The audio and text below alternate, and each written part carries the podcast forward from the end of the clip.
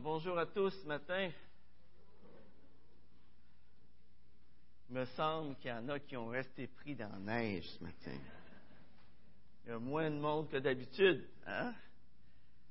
Alors, je vous inviterai à tourner avec moi dans Jacques. On continue notre série dans Jacques ce matin. Jacques, chapitre 5, verset 7. Jacques chapitre 5, verset 7. Mais auparavant, on va prier ensemble, si vous voulez bien. Père éternel, merci. Merci pour euh, tous ces chants qu'on vient de te chanter. Seigneur, ces chants qui nous rappellent qui tu es, ce que tu as fait pour nous, et qui euh, nous invitent, qui nous convient à avoir en toi cette pensée. Cette pensée que pour la durée des temps, eh bien, nous allons être dans ta présence. Nous allons pouvoir te louer. Nous allons pouvoir chanter tes gloires. Seigneur, fais-nous réaliser ce matin cette euh, grâce que tu nous as donnée. Seigneur, on veut te prier afin que ta parole eh bien, puisse bénir chacun de nos cœurs ce matin. Au nom de Jésus. Amen.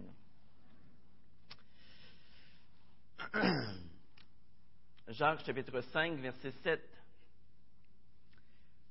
Prenez donc patience, frères, jusqu'à l'avènement du Seigneur. Voici que le laboureur attend le précieux fruit de la terre, plein de patience à son égard, jusqu'à ce qu'il ait reçu les pluies de la première et de l'arrière-saison. Vous aussi, prenez patience, affermissez vos cœurs, car l'avènement du Seigneur est proche.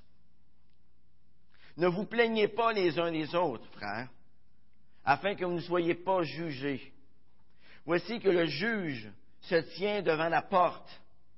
Prenez, mes frères, pour modèle de souffrance et de patience, les prophètes qui ont parlé au nom du Seigneur.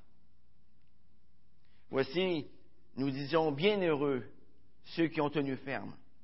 Vous avez entendu parler de la fermeté de Job?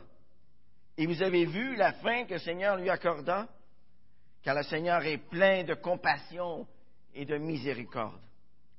Avant tout, mes frères, ne jurez ni par le ciel, ni par la terre, ni par aucun autre serment, mais que votre oui soit oui et que votre non soit non, afin que vous ne tombiez pas sous le jugement à quatre reprises ici, dans ces six versets, le mot patience revient. Au début, tout comme à la fin de sa lettre, Jacques appelle les chrétiens à la patience. L'exhortation que Jacques nous adresse ici est plus que jamais d'actualité. Mais dites-moi, vous, là, règle générale, êtes-vous patient? Êtes-vous patient? Avez-vous été patient la semaine dernière? Il n'y a pas grand oui dans la salle. OK, je vais me reprendre. Avez-vous été patient ce matin? Ah, Amen. Amen. Plus que jamais auparavant, la société, qu'est-ce qu'elle fait? Elle nourrit notre impatience. Depuis qu'on est tout jeune, on est habitué à tout avoir.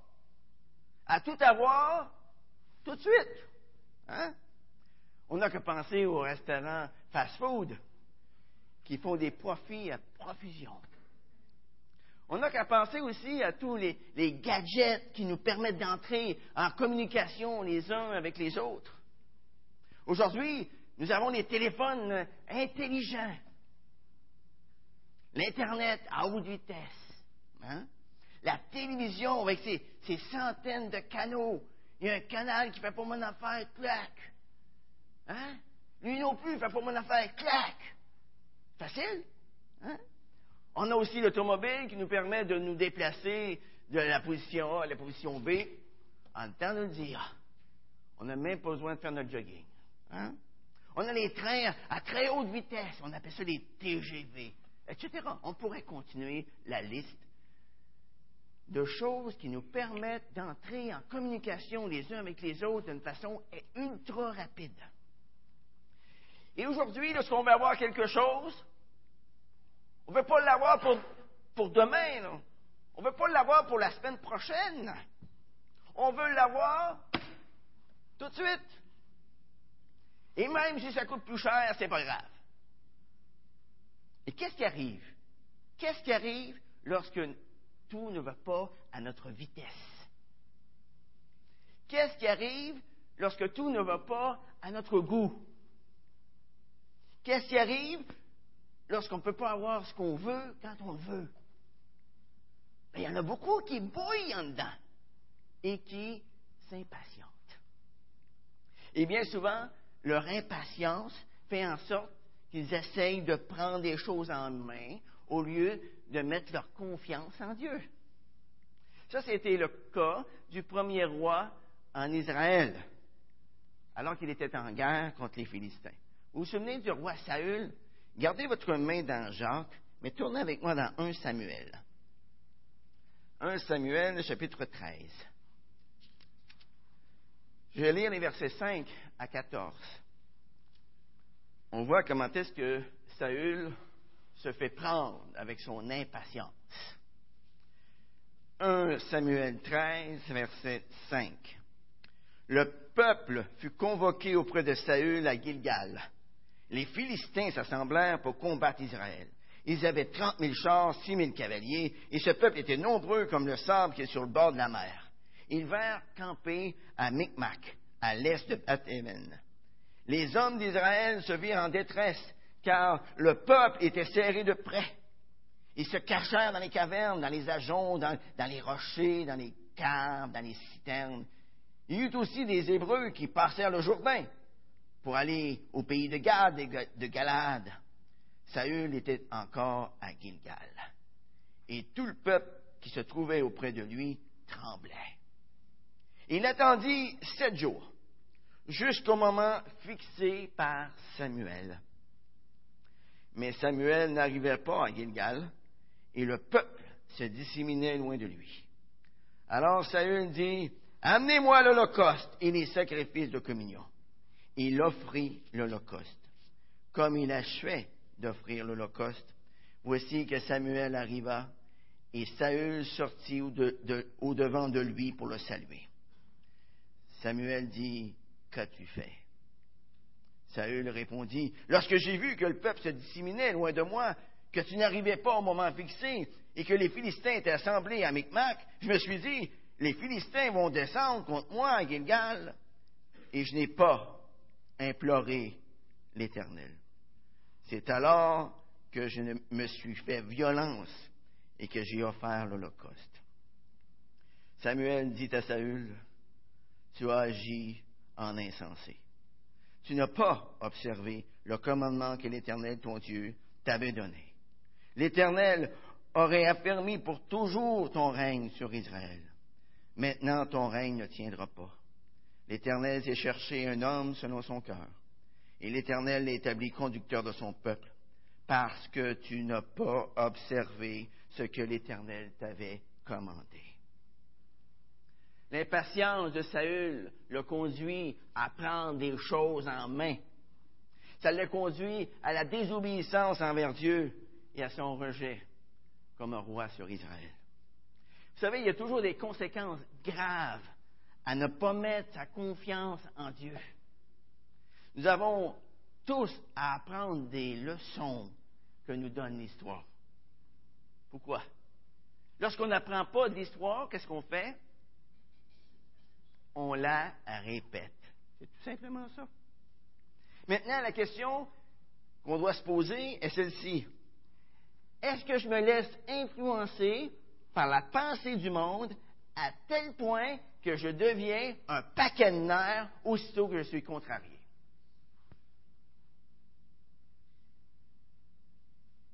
Bonne question. Ou bien est-ce que dans ma vie quotidienne, j'expérimente cette patience qui me pousse à faire confiance en Dieu en toutes circonstances. Et pour nous encourager à mettre notre confiance en Dieu, en toutes circonstances. Eh bien, la parole de Dieu nous donne ici, dans ce texte, trois exemples de patience.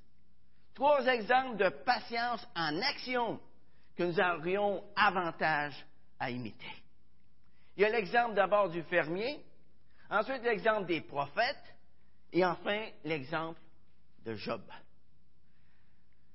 Regardons d'abord l'exemple du fermier. Regardez le verset 7. Il dit, prenez donc patience, frère, jusqu'à l'avènement du Seigneur. Voici que le laboureur attend le précieux fruit de la terre, plein de patience à son égard, jusqu'à ce qu'il ait reçu les pluies de la première et de l'arrière-saison. Un petit conseil en passant, si vous êtes impatient, alors ne devenez jamais fermier. Hmm. Aucune récolte n'apparaît en une nuit, avec un claquement des doigts, excepté peut-être une récolte de mauvaises herbes. Hein. Aucun fermier n'a le contrôle de la température. Trop de pluie peut faire pourrir vos récoltes, trop de soleil peut les faire brûler, et un gel hâtif peut détruire une récolte prometteuse. Le fermier, qu'est-ce qu'il doit faire? Il doit labourer, il doit semer. Et ensuite, ça prend des mois et des mois pour que les semences poussent et arrivent à maturité. Entre-temps, est-ce que le fermier se croise les bras? Puis il regarde pousser tout cela? Non. Le fermier travaille du matin au soir pour entretenir son champ. Il détruit les mauvaises herbes, il arrose, il fertilise. Et alors qu'il est en train de faire toutes ces choses, savez-vous ce qu'il en vue? La récolte. La récolte. Et durant toute cette période d'attente, le fermier doit faire preuve de patience.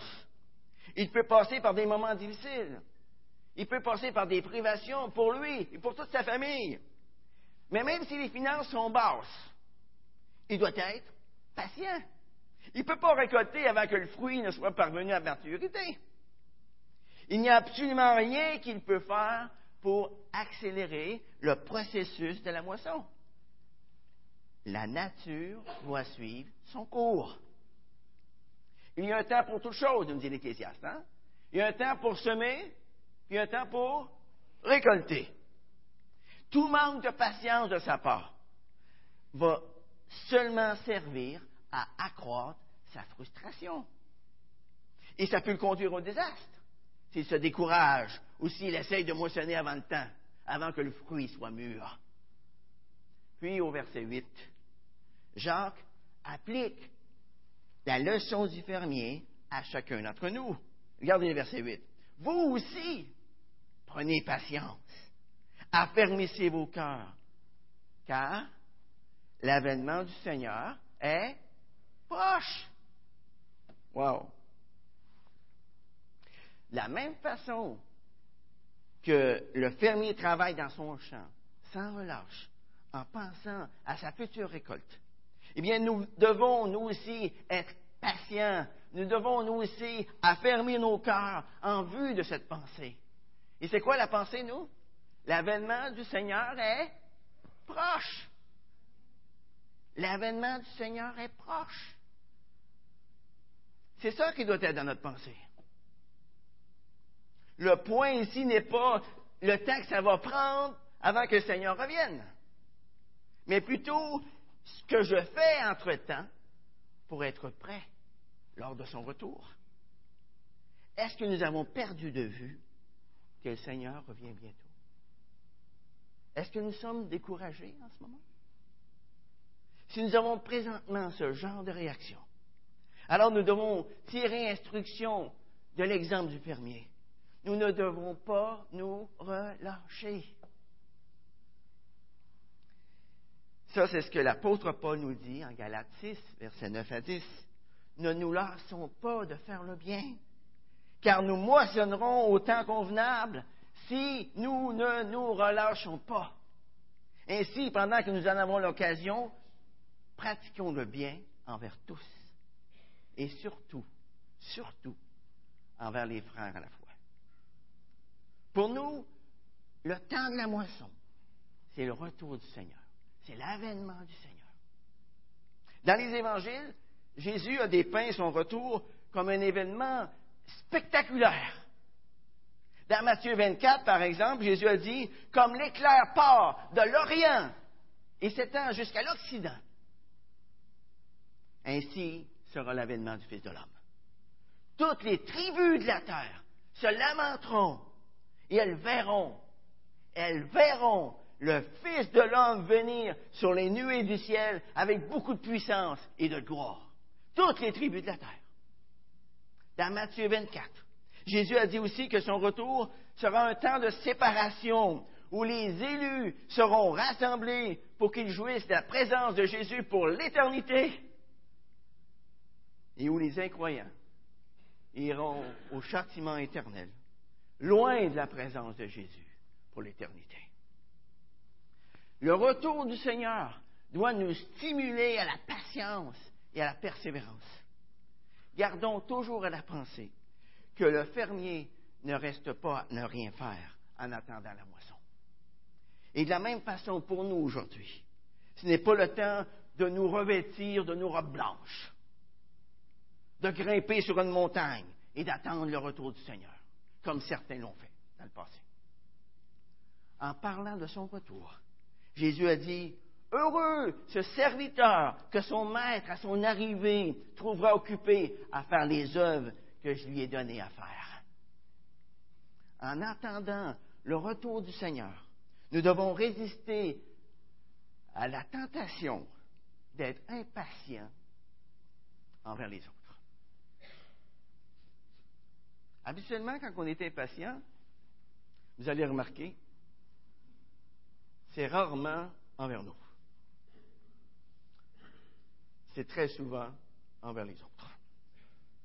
L'impatience avec Dieu nous conduit bien souvent à l'impatience avec les enfants de Dieu. Regardez le verset 9. Il nous dit, ne vous plaignez pas les uns des autres, frères, afin que vous ne soyez pas jugés. Voici que le juge se tient devant la porte. Wake up, nous dit Jacques. Hein, hein c'est ce qu'il nous dit. Voici que le juge se tient devant la porte. En tant que croyants, nous devons mettre fin aux conflits insignifiants qui nous opposent bien souvent.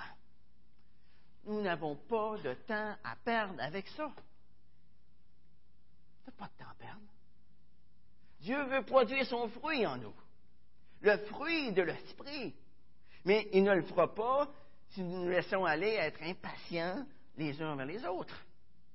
Dieu veut se servir de nous afin que nous devenions une source de bénédiction pour les autres. Dieu veut que j'ouvre ma bouche pour lui. Dieu veut que j'ouvre mes oreilles pour lui. Dieu veut que j'ouvre mes mains pour lui. Qu'est-ce qui peut nous motiver aujourd'hui à être persévérants en bonnes œuvres? C'est de rester conscient que l'avènement du Seigneur est proche. Avez-vous déjà remarqué? C'est fou comment est-ce qu'on peut faire le ménage dans une maison lorsqu'on attend un invité de marque. Pas vrai? On passe la vadrouille partout, jusque dans tous les petits recoins qu'il y a dans la maison. On lave, on s'arrange pour que tout brille. On met tout bien en ordre dans la maison. Chaque chose est à sa place. Et c'est exactement de cette manière que Jésus-Christ veut qu'on attende son retour occupé à faire son œuvre à lui, occupé à ce que tout brille dans ma vie, occupé à faire le bien autour de nous. C'est comme ça que Dieu, que Jésus veut qu'on attende son retour. Le deuxième exemple de patience auquel la parole de Dieu fait appel, c'est l'exemple des prophètes. Et on voit ça au verset 10. Prenez mes frères pour modèle de souffrance et de patience les prophètes qui ont parlé au nom du Seigneur. mais comment est-ce que les prophètes peuvent être un exemple de patience pour nous? Comment? Quels encouragements pouvons-nous recevoir de leurs exemples? Eh bien, nous pouvons retirer une réelle consolation de l'exemple des prophètes, surtout lorsque les difficultés se présentent sur notre route et que nous sommes tentés à ce moment-là de douter de l'amour de Dieu à notre égard. Nous devons nous rappeler que malgré les difficultés de toutes sortes, les prophètes ont persévéré. Dans son sermon sur la montagne, Jésus s'est servi des prophètes comme des exemples pour ceux qui sont persécutés à cause de lui. Matthieu chapitre 5, verset 11 nous dit, Heureux serez-vous lorsqu'on vous insultera, qu'on vous persécutera, qu'on répandra sur vous toutes sortes de mal à cause de moi. Qu'est-ce qu'il dit ensuite? Réjouissez-vous, car parce que votre récompense sera grande dans les cieux. Soyez dans l'allégresse, parce que votre récompense sera grande dans les cieux. Car c'est ainsi qu'on a persécuté les prophètes qui vous ont précédés. Beaucoup de chrétiens ont tendance à penser que le fait de devenir croyant va éliminer la plupart de leurs problèmes. Parce que bien souvent, ils sont venus au Seigneur avec cette pensée. Bien souvent, dans notre façon d'annoncer l'Évangile, on leur a dit, si tu acceptes le Seigneur dans ta vie, tu n'en auras plus de problème. Et qu'est-ce qui arrive après avoir accepté le Seigneur dans ta vie? Tu n'as encore des problèmes. Et non seulement tu n'as encore, mais tu n'as encore plus. Parce que tu peux être persécuté à cause de ta foi.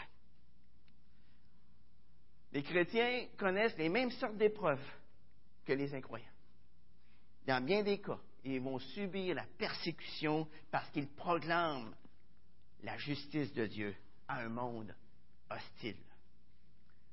La différence entre un chrétien et un non-chrétien, c'est ce qu'il fait avec ses épreuves. Qu'est-ce qu'il en fait? Est-ce que nous nous lamentons ou bien est-ce que nous nous réjouissons parce que nous avons vu la gloire à venir? Qu'est-ce qui fait en sorte que les prophètes pouvaient se réjouir au milieu des malédictions qu'ils vivaient? Ils avaient en vue la gloire à venir. Qu'est-ce qui faisait en sorte que Paul pouvait se réjouir dans le fin fond de sa prison? malgré toutes les souffrances, les privations qu'il y avait? Parce qu'il avait en vue la gloire à venir. Est-ce que nous considérons, nous, aujourd'hui, à l'exemple de l'apôtre Paul, que les souffrances du temps présent ne sauraient comparées à la gloire à venir? Nous ne devons jamais penser que l'obéissance à Dieu produit automatiquement le plaisir et la facilité.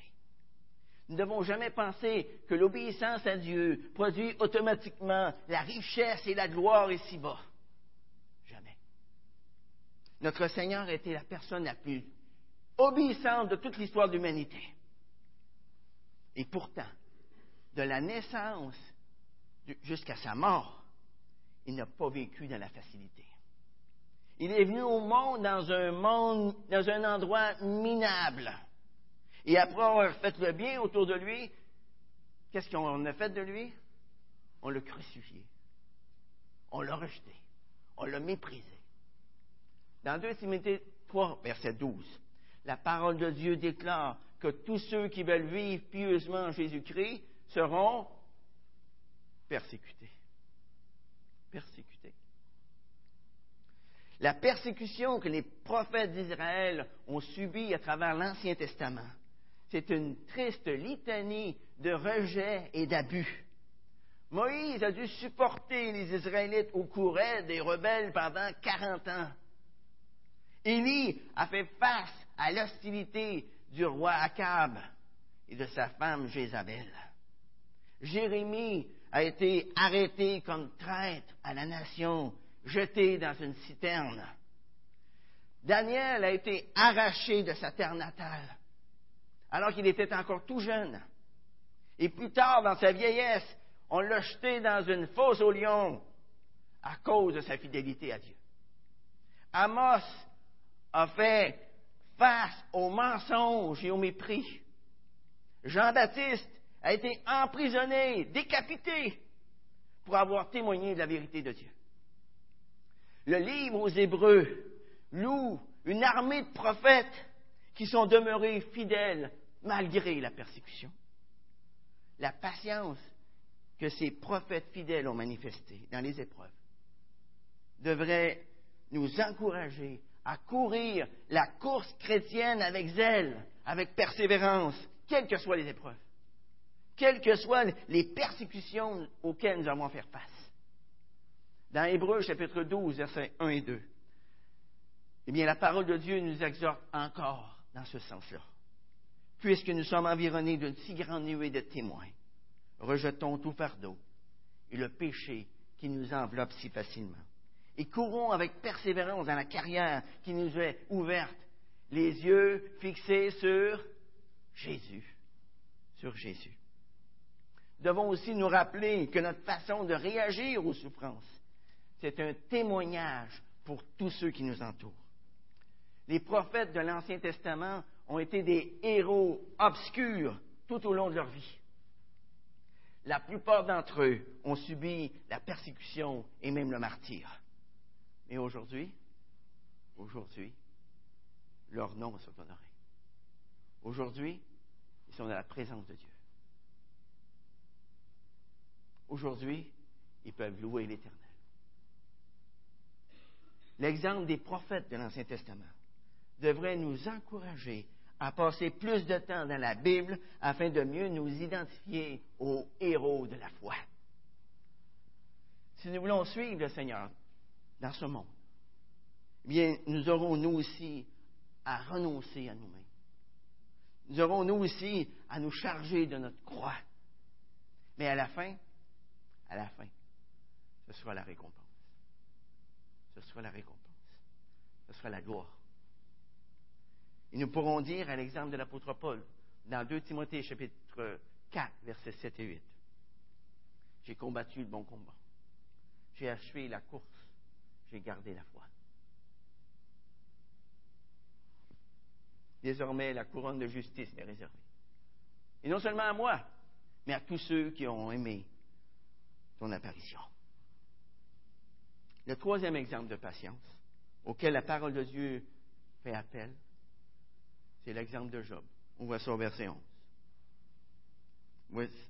Voici, nous disons bienheureux ceux qui ont tenu ferme. Vous avez entendu parler la fermeté de Job? Et vous avez vu la fin que le Seigneur lui accorda? Car le Seigneur est plein de compassion et de miséricorde.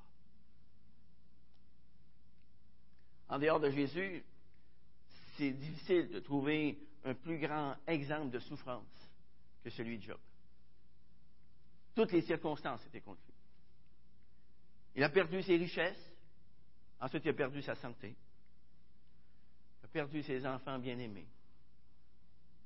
Même sa femme était contre lui. Elle lui disait, maudit Dieu et meurt. Un bel encouragement, ça. Ses amis étaient contre lui. Ils l'accusaient d'être un hypocrite, d'être un grand pécheur qui méritait le jugement de Dieu. Il semblait même que Dieu était contre lui. Job criait pour avoir des réponses. Les réponses de Dieu à ces questions. Mais il n'y avait aucune réponse qui venait du ciel. Aucune. Et malgré tout cela, Job a persévéré. Satan avait prêté que Job s'impertienterait contre Dieu. qu'il abandonnerait Dieu. Mais il ne l'a pas fait. Dans Job 13, verset 15, Job s'exclame, même si Dieu voulait me tuer, je m'attendrai à lui. Oui, devant lui, je défendrai ma cause. Je défendrai ma conduite. Job savait en qui il avait cru. Il était convaincu que Dieu lui ferait justice. Et dans l'Ancien Testament, dans Deutéronome chapitre 11, Dieu avait fait une alliance avec le peuple d'Israël. Il leur avait dit qu'il les bénirait s'ils obéissaient à sa loi. Et par conséquent, beaucoup de personnes ont cru que si vous êtes riche, si vous êtes confortable, alors vous êtes des bénis de Dieu. Mais si vous êtes pauvre, que vous souffrez, alors vous êtes maudits de Dieu. C'est triste à dire, hein? mais beaucoup de gens, encore aujourd'hui, ont cette même idée. Quand Jésus a dit que c'était difficile à un homme riche d'entrer dans le ciel, ses disciples étaient sous le choc. Là. Ils se sont exclamés, mais, mais qui peut être sauvé? Qui peut être sauvé? Ils se disaient, si les riches, qui sont des, bénis de Dieu, d'une manière tout à fait spéciale, sont perdus, alors personne ne peut être sauvé. C'est ça leur raisonnement. Le livre de Job contredit complètement cette idée-là. Car Job était un homme intègre devant Dieu intègre devant Dieu. Mais il a souffert. Dieu n'avait pas de grief contre lui. Et Satan ne pouvait pas en trouver non plus. Les amis de Job ne pouvaient pas prouver leurs accusations. Le livre de Job nous enseigne qu'à travers la souffrance, nous pouvons rencontrer Dieu d'une manière nouvelle et beaucoup plus profonde. À la fin de son épreuve, Job s'est exclamé, Mon oreille a entendu parler de toi. Mais maintenant, mon œil t'a vu. Mon œil t'a vu. Qu'est-ce que l'histoire de Job signifie pour nous aujourd'hui?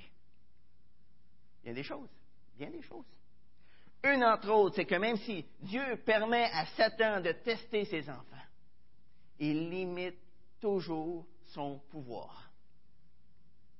Le pouvoir de Satan est toujours limité. Quand nous nous trouvons dans la chaleur de l'épreuve, nous devons nous souvenir que Dieu garde sa main sur le thermostat. OK? Afin que nous ne soyons pas éprouvés au-delà de nos forces. Un jour ou l'autre, nous aurons tous à passer à travers différentes épreuves. Tous et chacun d'entre nous ici. Nous aurons tous à passer à travers différentes épreuves. Et l'exemple de Job nous encourage à les supporter avec patience, ces épreuves-là en étant conscient du fait que le Seigneur vise à nous fortifier. Il vise à nous perfectionner. Et au bout du compte, il vise à nous bénir richement. Et comme le dit si bien l'apôtre Paul, toute chose concourt au bien de ceux qui l'aiment Dieu, de ceux qui sont appelés selon son dessein. Toute chose concourt au bien de ceux qui aiment c'est une vérité. C'est une vérité. Le Seigneur ne promet nulle part dans les Écritures un chemin jonché de roses. Et c'est même à ses disciples les plus fidèles. Job en est un exemple suprême. Le fait que les apôtres ont subi le martyr, que des millions de chrétiens à travers les, les 20 derniers siècles ont subi le martyr, cela nous montre la possibilité que nous connaîtrons des temps difficiles dans notre vie chrétienne. La vie chrétienne, ça n'a jamais été du gâteau et ça ne sera jamais du gâteau. Hein? L'un des buts pour lesquels Dieu permet la souffrance dans notre vie, c'est afin de construire en nous un caractère qui va le glorifier. Dans le verset 12, nous voyons un principe de base qui doit définir le caractère du vrai chrétien. Son oui est un oui et son non est un non. Regardez le verset 12. Avant tout, mes frères, ne jurez ni par le ciel, ni par la terre, ni par aucun autre serment, mais que votre oui soit oui, que votre non soit non, afin que vous ne tombiez pas sous le jugement. La personne qui utilise des, des serments pour convaincre les autres démontre qu'il y a quelque chose de faux dans son caractère. Si nous sommes des chrétiens intègres, tout ce que nous aurons à dire sera oui ou non. Et les gens vont nous croire. tout simplement. Si nos paroles sont un test de notre caractère, alors les, serments indiquent que nous avons encore du travail à faire. Lorsque l'apôtre Pierre, qui a renié Jésus avec tous ses serments, qu'est-ce qu'il a démontré? Il a démontré que son caractère avait encore besoin de transformation. Les amis, Dieu nous place bien souvent dans le creuset de l'épreuve. Pourquoi? Pourquoi on met l'or dans le creuset? Afin de le purifier. Et la même chose pour nous. Afin de nous purifier, que Dieu nous place dans le creuset. Afin de faire de nous des outils précieux entre ses mains afin que nous puissions expérimenter cette patience qui nous pousse à lui faire confiance en toutes circonstances. En toutes circonstances. Et pour cela, à l'exemple du fermier, Dieu nous appelle à travailler en nous attendant à une récolte spirituelle, en nous attendant à un fruit qui va le glorifier, le fruit de l'esprit dont l'une des facettes est la patience la patience. Ensuite, à l'exemple des prophètes, Dieu nous, nous appelle à chercher des opportunités pour témoigner, pour partager la parole de Dieu, pour servir le peuple de Dieu. Et ça, peu importe comment les circonstances peuvent être difficiles. Et enfin, à l'exemple de Job, Dieu nous appelle à nous attendre à lui, sachant qu'il ne permettra pas que ses enfants souffrent inutilement. À l'exemple de Job, le fait de passer par la fournaise de l'épreuve nous aide à développer une vision claire du Seigneur, nous aide à le connaître mieux. Comme c'est merveilleux, les amis, comme c'est merveilleux de savoir que c'est le Seigneur qui est le sculpteur de notre vie. Comme c'est merveilleux de savoir qu'il est plein de compassion et de miséricorde. Nous, nous ne pouvons pas voir la fin de notre vie, mais Dieu la voit. Dieu la connaît.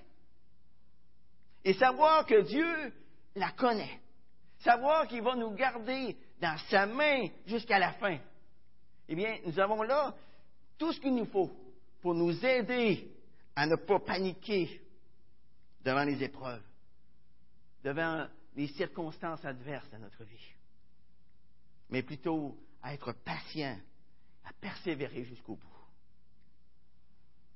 J'aimerais te poser une question en terminant. Est-ce que c'est ça que tu désires ce matin? Être patient, persévérer jusqu'au bout. Bien, prions.